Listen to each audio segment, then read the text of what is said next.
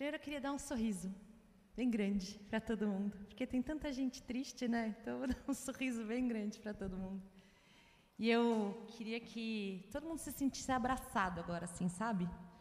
Uma das minhas maiores linguagens de amor é abraçar, né, Tati? A Tati que fala que eu tenho abraço de urso, né? Então eu queria que você se sentisse muito abraçado em casa, aqui. A gente não está podendo abraçar, né? Mas eu queria que você se sentisse abraçado. Que falta que eu sinto de abraçar. E, e eu queria também orar a Deus. Senhor, obrigada, Pai. Obrigada pela honra de poder ser arauto das tuas boas novas nesse dia. Que honra, que privilégio.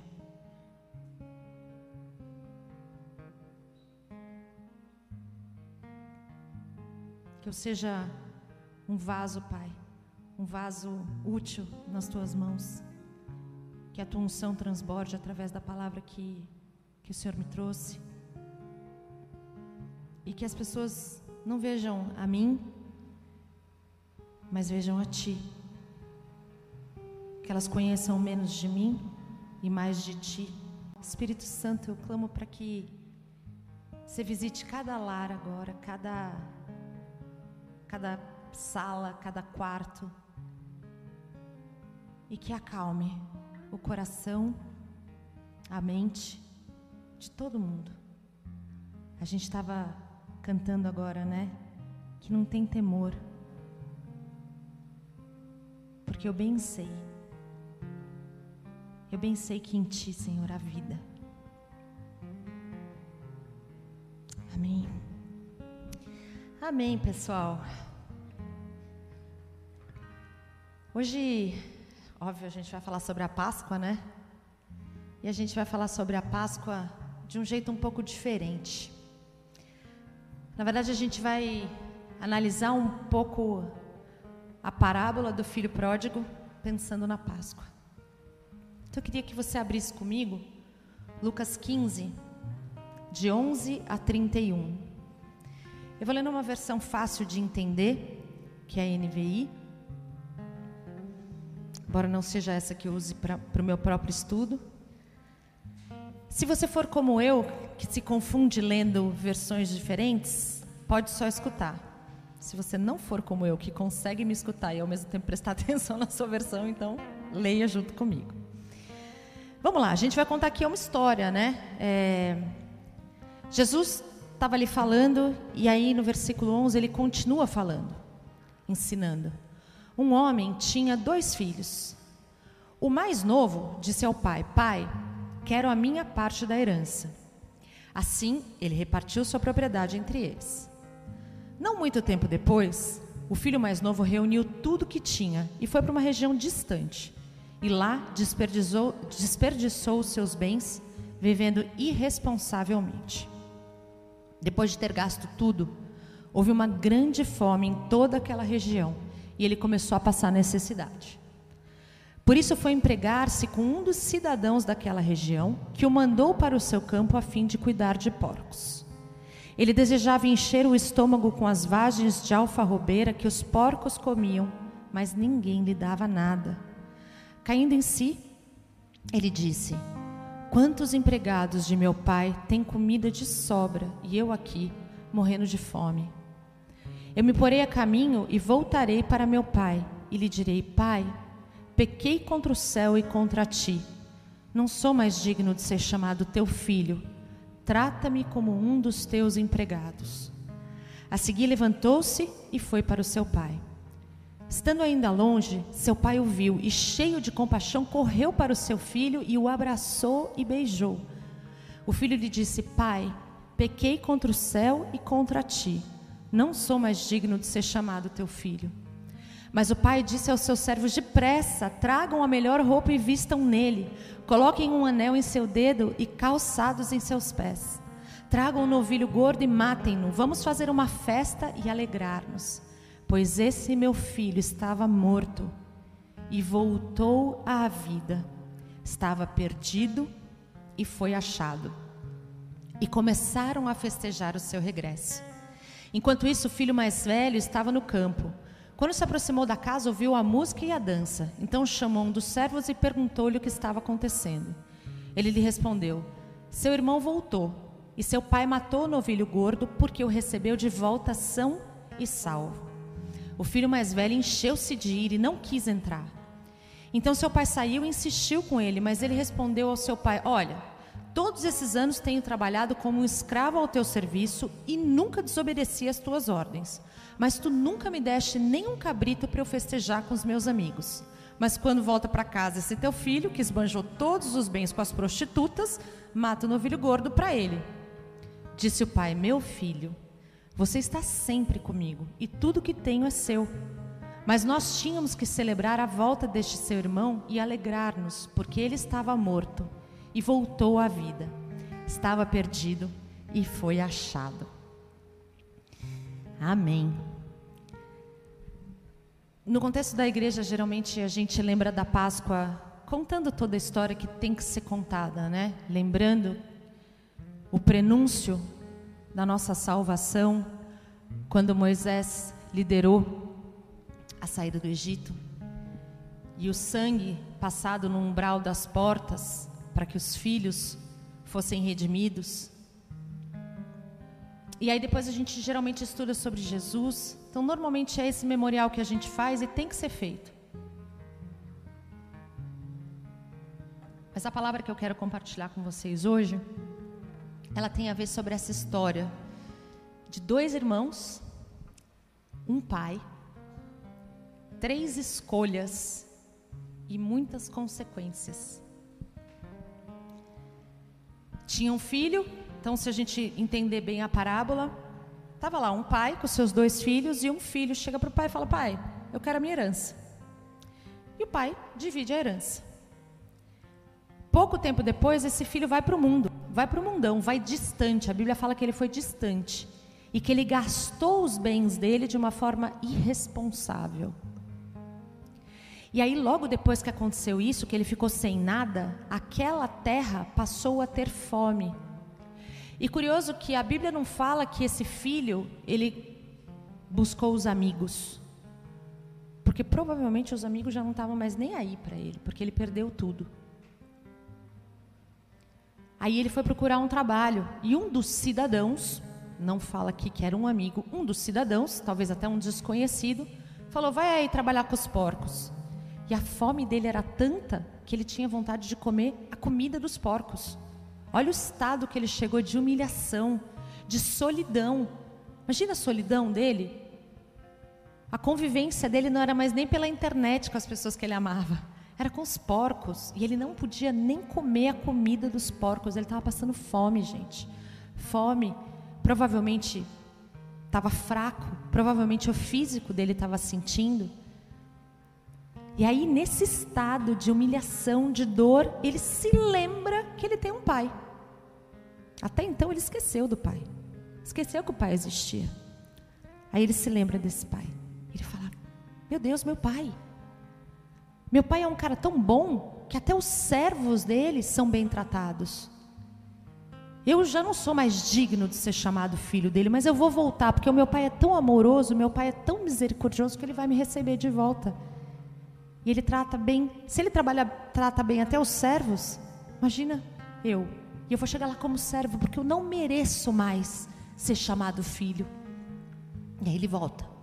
E quando ele volta arrependido, porque ele se arrepende do que ele fez e ele volta, a palavra arrependimento tem isso, né? Uma mudança de mente, uma mudança de atitude, uma mudança de caminho. Então ele volta para esse pai e esse pai, mas assim, o vê andando na rua, nem espera ele chegar na soleira da porta, gente. Esse pai sai correndo, abraça esse filho, beija esse filho. E esse filho fala: Pai, pequei contra o céu e pequei contra ti. Então, olha que esse filho entendeu que o pecado dele não foi só contra o pai, mas foi contra princípios, princípios, princípios do Senhor, princípios maiores do que aquele contexto. E o pai, na mesma hora, fala: Para tudo, você se arrependeu, a gente vai fazer uma festa. E mais do que isso, você é o meu filho, porque o filho fala, né? Eu venho para ser teu servo. Ele fala: Ah, ah, você é meu filho. E aí ele veste esse filho, coloca um anel no dedo desse filho Faz uma festa, queima o novilho cevado, gordo, faz um festão. E aí, o filho mais velho, que não saiu de casa, estava lá no campo, volta. Acontecendo? O que está rolando ali? E ele chama o servo: oh, vem cá, o que está pegando? O servo, seu irmão voltou depois de todo esse tempo. E seu pai está tão feliz que ele está dando uma festa. E o filho fica mordido, morrendo de ciúme, morrendo de raiva. E ele se recusa a entrar na festa. Eu tô, tô forçando tudo isso, tá, gente? Porque tudo isso tem muita simbologia. Ele se recusa a entrar na festa. E aí o pai, de novo, o pai, que é o cara espetacular, chega lá e fala: Meu filho, o que está acontecendo? Seu irmão voltou. Pô, eu tô aqui com você, sou quase um escravo trabalho pra caramba, você nunca me fez uma festa dessa. Mimimi. E o pai fala: Filho, você não entendeu nada? Você mora dentro da minha casa, tudo que é meu é teu. E você está reclamando?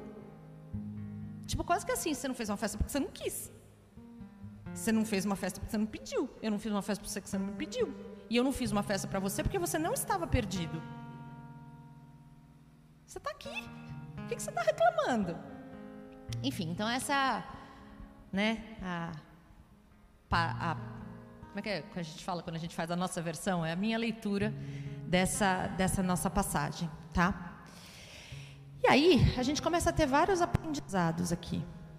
Então, por um lado, a gente vê um filho que não via a hora de ser independente e usufruir do mundo. E eu quero que você vá trazendo isso para sua vida, tá bom? Vai trazendo isso para sua vida e eu oro para que o Espírito Santo vá nos confrontando. Você que está em casa, você que verá depois essa palavra, eu oro para que o Espírito te confronte. Então tinha um filho que não via a hora de ser independente. Ele queria ser independente e queria estar no mundão. Mas em algum momento ele descobre que ele nunca devia ter se afastado do pai. Tem um outro filho que não sabia quem verdadeiramente era o pai dele e o que verdadeiramente significava ser filho. E a gente tem um pai extremamente amoroso, extremamente compassivo, generoso. São essas as três figuras da nossa, da nossa palavra hoje. Com o filho pródigo, a gente pode aprender um pouquinho sobre a humanidade em geral. Vamos começar a fazer um paralelo aqui dessa essa parábola de Cristo com o nosso mundo. Então, o filho pródigo, a gente pode ver um pouco da humanidade em geral.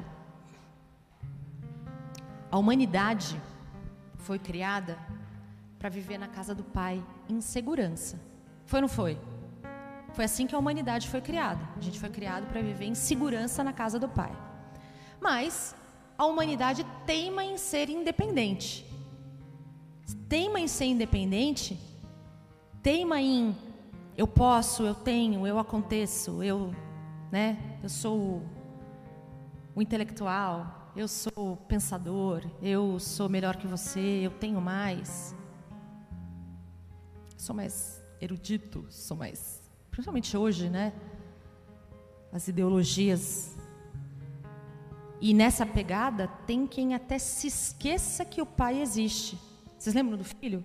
Chegou uma hora que ele, acho que esqueceu que o pai existia. E ele se deu conta, mas a humanidade não se dá conta muitas vezes. Fica lá, né? Pai deixou o filho escolher. O pai deixa a humanidade escolher. Mas o pai não vê a hora da gente voltar para ele. Imagina só que o nosso Deus, ele criou todos nós, criou a humanidade, a humanidade se afasta, vai para o mundo, para gastar tudo que o Pai deu, nem lembrando que o Pai existe e Ele está lá, esperando cada um voltar. Esperando. E quando qualquer um aponta na estrada, ele sai correndo para abraçar. Essa humanidade, como filho pródigo, ela quer usufruir as bênçãos do Pai, Porque a gente não existe vida sem Deus, não existe nada. Nada que existe existiria se não fosse Deus. E a humanidade ela quer usufruir das bênçãos do Pai, assim como o filho queria usufruir dos bens do Pai, mas longe dele. Eu não sei se você já escutou, quantas pessoas, eu tenho certeza que todo mundo aqui já escutou, alguém que fala, é, mas por que, que Deus deixa acontecer essas coisas? Né? Por que que, mano, Deus não é bom, se Deus fosse bom ele não deixava isso acontecer. Eu, cara, já ouvi algumas vezes. Mas esse filho pródigo nos ensina exatamente isso. Fora do pai, não existe alegria. Fora do pai existe falta de sabedoria, má administração de bens, fome, humilhação, solidão. Fora do Pai só existem essas coisas.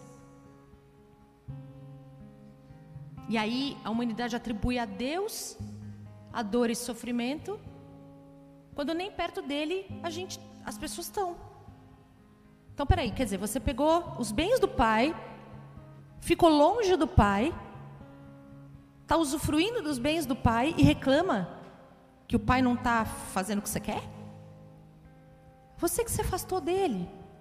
Como é que você pode reclamar dele? O mundo se afastou dele. Como é que o mundo pode reclamar de Deus? Quando o filho saiu para gastar tudo que Deus deu.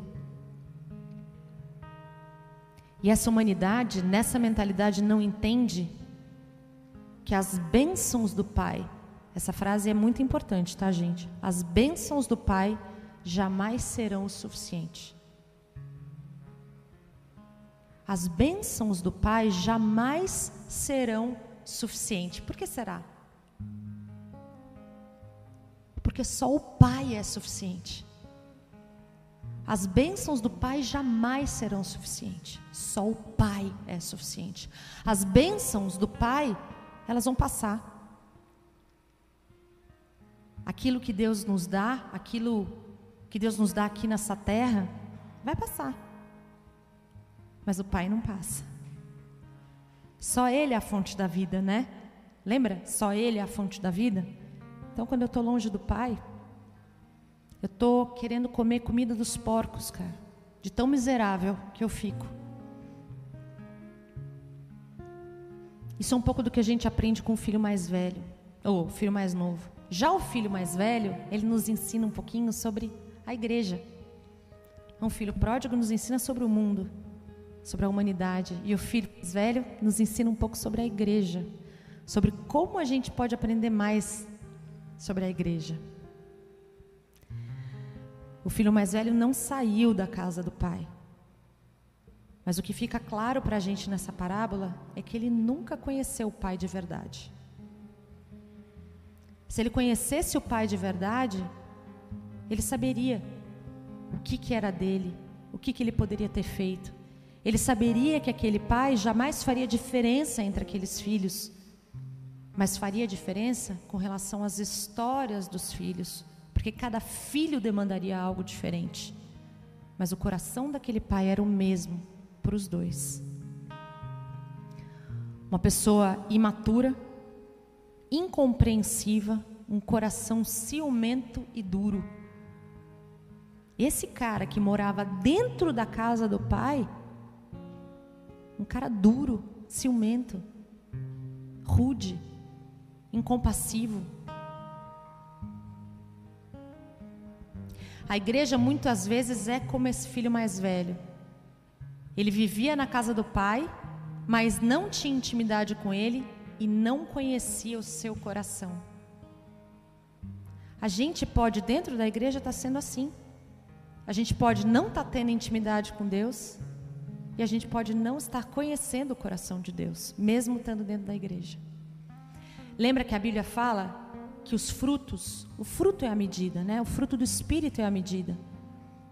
Esse filho incompassivo, duro, crítico, imaturo, ele não demonstrou os frutos ali. Ele não demonstrou as características do espírito. Porque ele estava dentro da casa, mas não estava ligado ao pai. No final das contas, o que a gente aprende é que nenhum dos dois entendeu o que era ser filho. E nenhum deles conhecia verdadeiramente o Pai. Tudo bem, gente? Tudo bem? Humanidade não conhece o Pai. E muitas vezes a gente, dentro da igreja, não conhece verdadeiramente o Pai. Ok, mas o que a Páscoa tem a ver com essa história? Né? Provavelmente alguns já estão conseguindo fazer algumas analogias e algumas simbologias, mas deixa eu contar para vocês o que, que eu vejo. Vamos lá. Deus criou a humanidade cheia de planos e de propósitos. Se a gente olha em Salmo 139, a gente vê ali, né? Porque formaste, me formaste no ventre da minha mãe. Formou ali os ossos, as medulas, as juntas Nada foi escondido. Deus formou aquilo.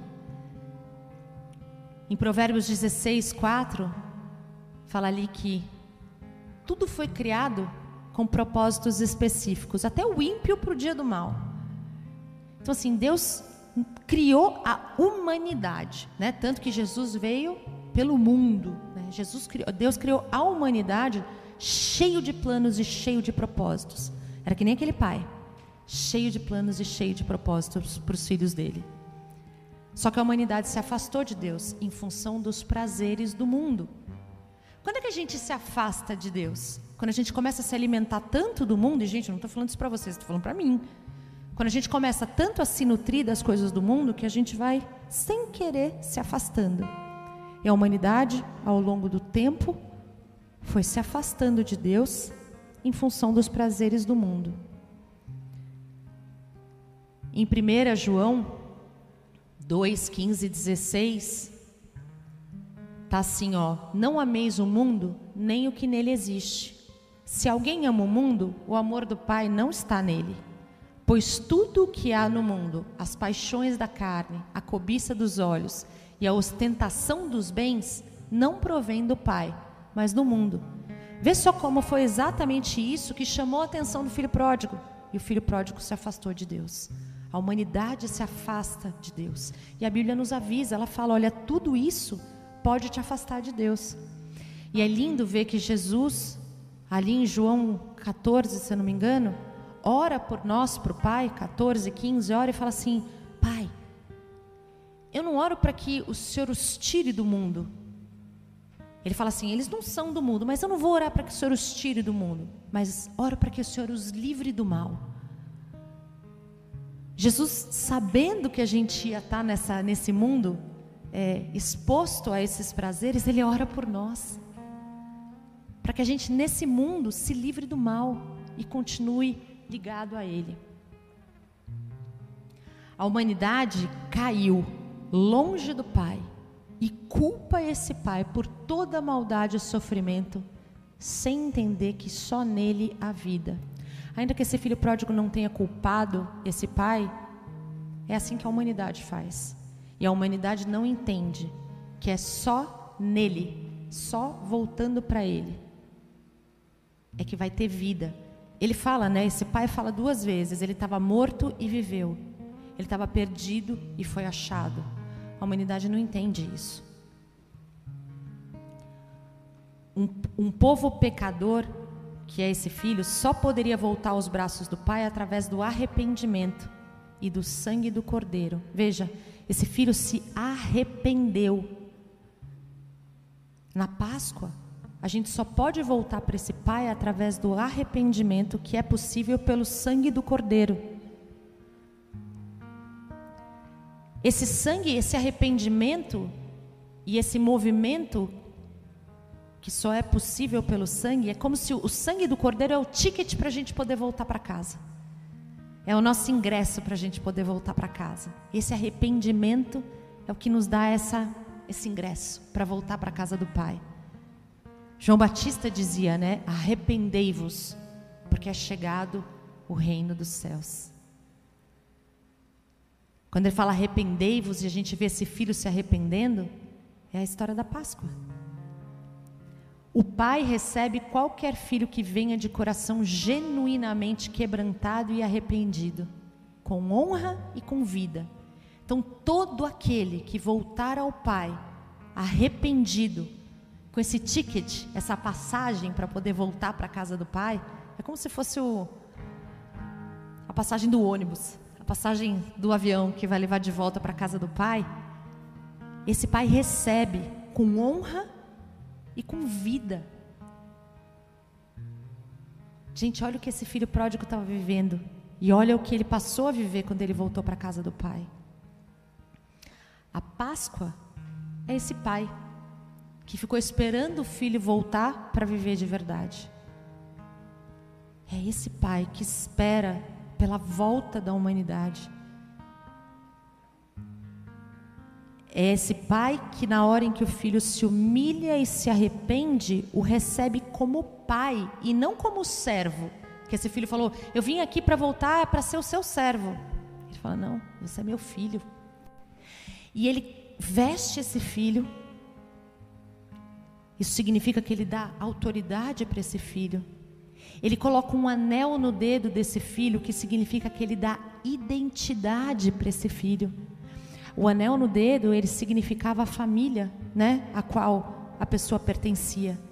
Então ele está ele tá depositando identidade nesse filho. Ele está dizendo: você é filho e você é meu filho.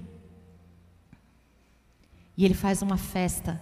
Lembra lá em Lucas 15, 7, que a gente aprende que tem festa no céu quando um pecador se arrepende. Vocês lembram disso? Um pouco antes dessa parábola do filho pródigo, Jesus está ensinando e ele fala: tem festa no céu quando um pecador se arrepende. Então essa parábola nos mostra essa festa que acontece. Essa festa que acontece que o pai nem pergunta. Fala, você se arrependeu? Você se arrependeu? Você pegou o ticket? Você pegou o ticket e se arrependeu? Então vem que a gente vai fazer uma festa. E os servos festejam, os anjos fazem festa. A Páscoa é o nosso ticket para voltar aos braços do Pai. O que Jesus fez na cruz é a nossa passagem de volta, gente.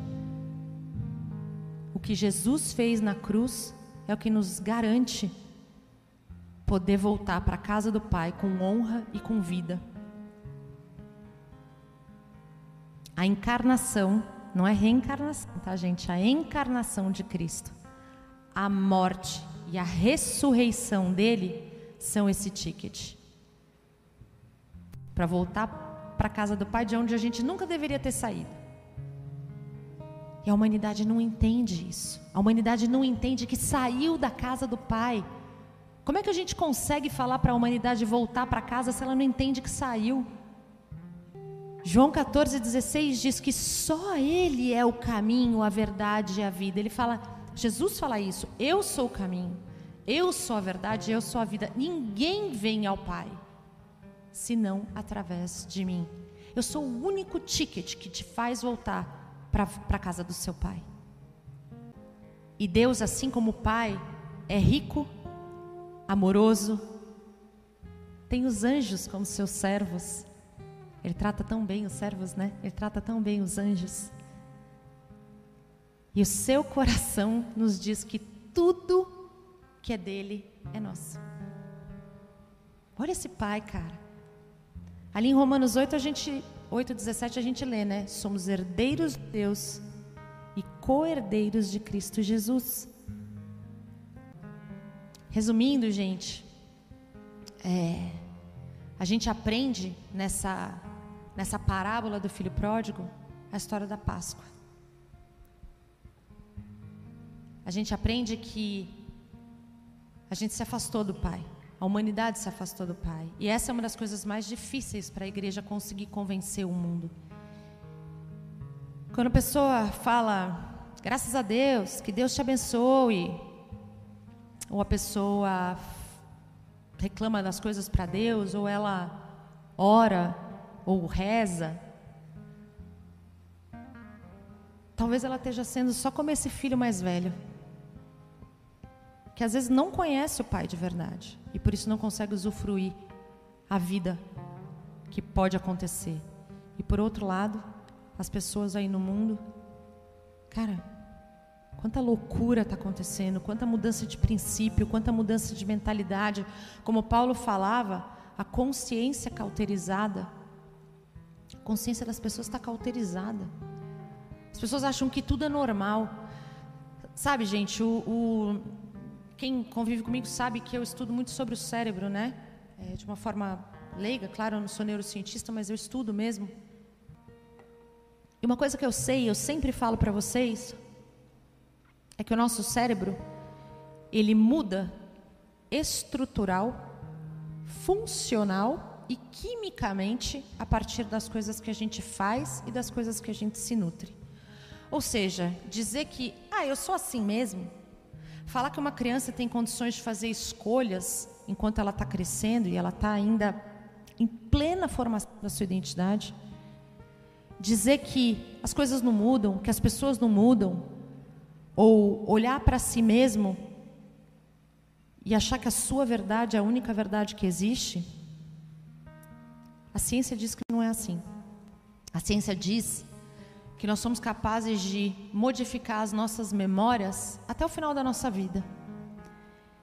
E memórias é tudo que a gente tem para formar a nossa identidade. A partir daquilo que a gente se alimenta e que a gente vai gerando esses arcabouços internos, o nosso cérebro ele vai se moldando, ele vai se fortalecendo, ele vai criando como se fossem mensagens. É como se ele estivesse escrevendo um livro. A cada coisa que a gente faz e faz de novo e faz de novo, e aquilo vai virando verdade absoluta no nosso cérebro. Vai virando verdade absoluta. E isso acontece ao longo da vida inteira. Ao longo da vida inteira. Então, quando eu me distancio do Pai, quando a humanidade se distancia do Pai e começa a achar que o pai é coisa do passado, que a casa do pai é coisa do passado, que os valores do pai são coisa do passado.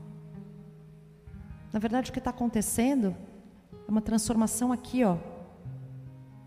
Mas o que, que a Bíblia nos fala em Romanos 12?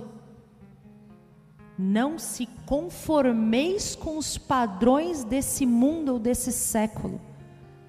Longe do Pai, longe da casa do Pai, a nossa mente vai ser conformada aos padrões do mundo. Porque isso é físico. Isso é físico. É assim. É assim que funciona.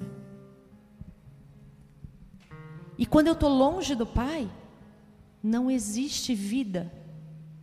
E eu começo a achar que aquelas coisas que estão formando a minha cabeça são verdade e não tem vida ali. E aí eu começo a me tornar uma pessoa agressiva, eu começo a me tornar uma pessoa ciumenta, uma pessoa é, irresponsável, uma pessoa é, pouco amorosa, uma pessoa pouco consciente, uma pessoa que vive vivendo no automático, que reage com relação às coisas e tenta se justificar depois. Porque é, é como João também fala ali na como, como Jesus também fala em João. Eu sou a videira e vocês são os ramos. Não existe vida fora de mim. E a humanidade não entende isso. A humanidade se conformou aos padrões do mundo. A humanidade se conformou aos padrões do mundo. Por isso que a Páscoa virou coelho. Por isso que a Páscoa virou coelho. Por isso que a Páscoa virou ovo de chocolate. Porque ninguém mais está na casa do Pai. Então ninguém mais conhece o que é a Páscoa de verdade. E aí as pessoas olham para a casa do Pai e falam: que idiota, que ridículo. Ai, que absurdo a casa do Pai. Mas aí, quando tem um que se arrepende, um que se arrepende, e que só pode se arrepender por causa do sangue de Cristo vertido na cruz, esse um que se arrepende volta para casa e tem festa por ele. Resumindo essa mensagem, o filho pródigo nos ensina sobre uma vida longe do pai, que inicialmente é de glamour e independência, mas que em algum momento se torna de desespero e solidão. Eu lembro quando o Lute estava na quinta série, eu acho, né, filho? Você teve aquele negócio do Proerd, Proerd né? Proerge. É, lá no Mackenzie, eles têm, acho que no quinto, no quinto ano lá do ex-ginásio, atual Fundamental 2, vem o pessoal da polícia, dos bombeiros, polícia civil, enfim, não sei, mas é um é um movimento antidroga, né? E eles vêm ensinar. Eles têm um semestre de matéria para entenderem o que são as drogas e etc. E eu me lembro que uma vez eu estava conversando com ele sobre isso, e aí eu lembro de até ter falado para ele: Pois é, né, filho? Drogas, num primeiro momento, parecem liberdade de escolha. Não parece isso? Ah, porque eu sou descolado. Eu vou fumar uma maconha. Eu vou dar uma cheirada, porque eu sou descolado. Para mim, esse negócio não pega. Eu vou lá, eu vou fazer. Só que depois, isso se torna morte. Isso se torna desespero. Isso se torna morte para a pessoa e para a família da pessoa. A mesma coisa acontece quando a humanidade é como esse filho pródigo que se afasta de Deus em função do glamour e da independência, mas que depois vive uma vida de desespero e solidão. E o filho mais velho ensina a gente que a gente pode estar dentro da casa do pai e não entender nem quem ele é, nem quem somos nele e os seus planos para nós. Gente, a gente pode estar dentro da, da igreja e não entender sobre a coerência, sobre a família, sobre o amor, a abundância, a generosidade. E para fechar, quero reforçar isso mais uma vez, gente. O mundo não sabe que precisa de salvação. É difícil a gente falar de Deus para o mundo, por um mundo que não sabe que está caído.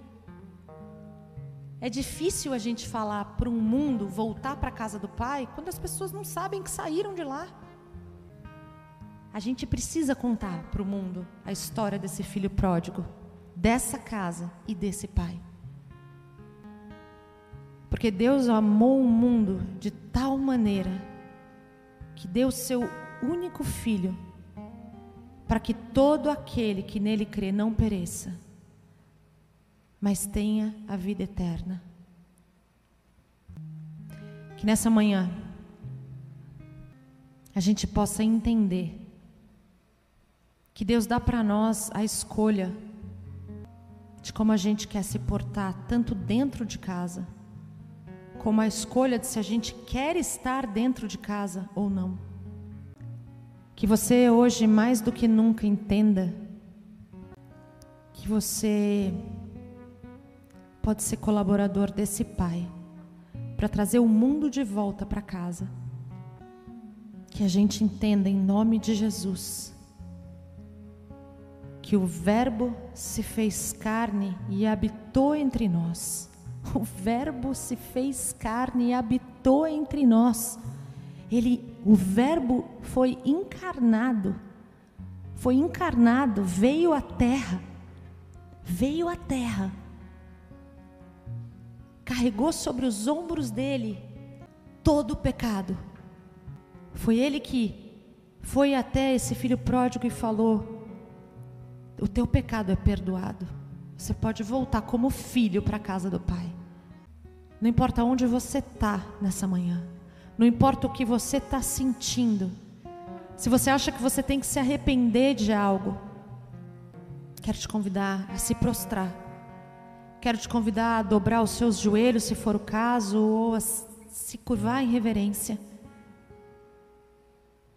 E receber essa mão de Cristo que está te dizendo: através do meu sangue, da minha vida, da minha morte e da minha ressurreição, você pode voltar para a casa do Pai.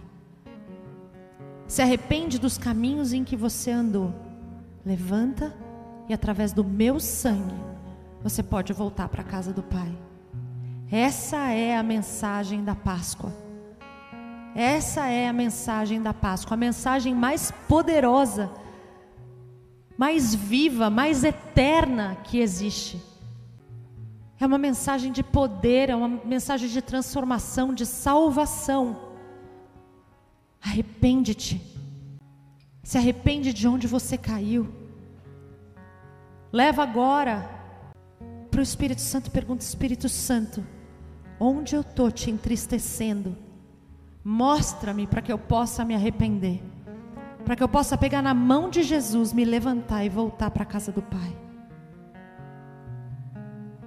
Espírito Santo, vem e sonda os nossos corações, sonda os nossos corações, vê se há em nós algum caminho que te tristece.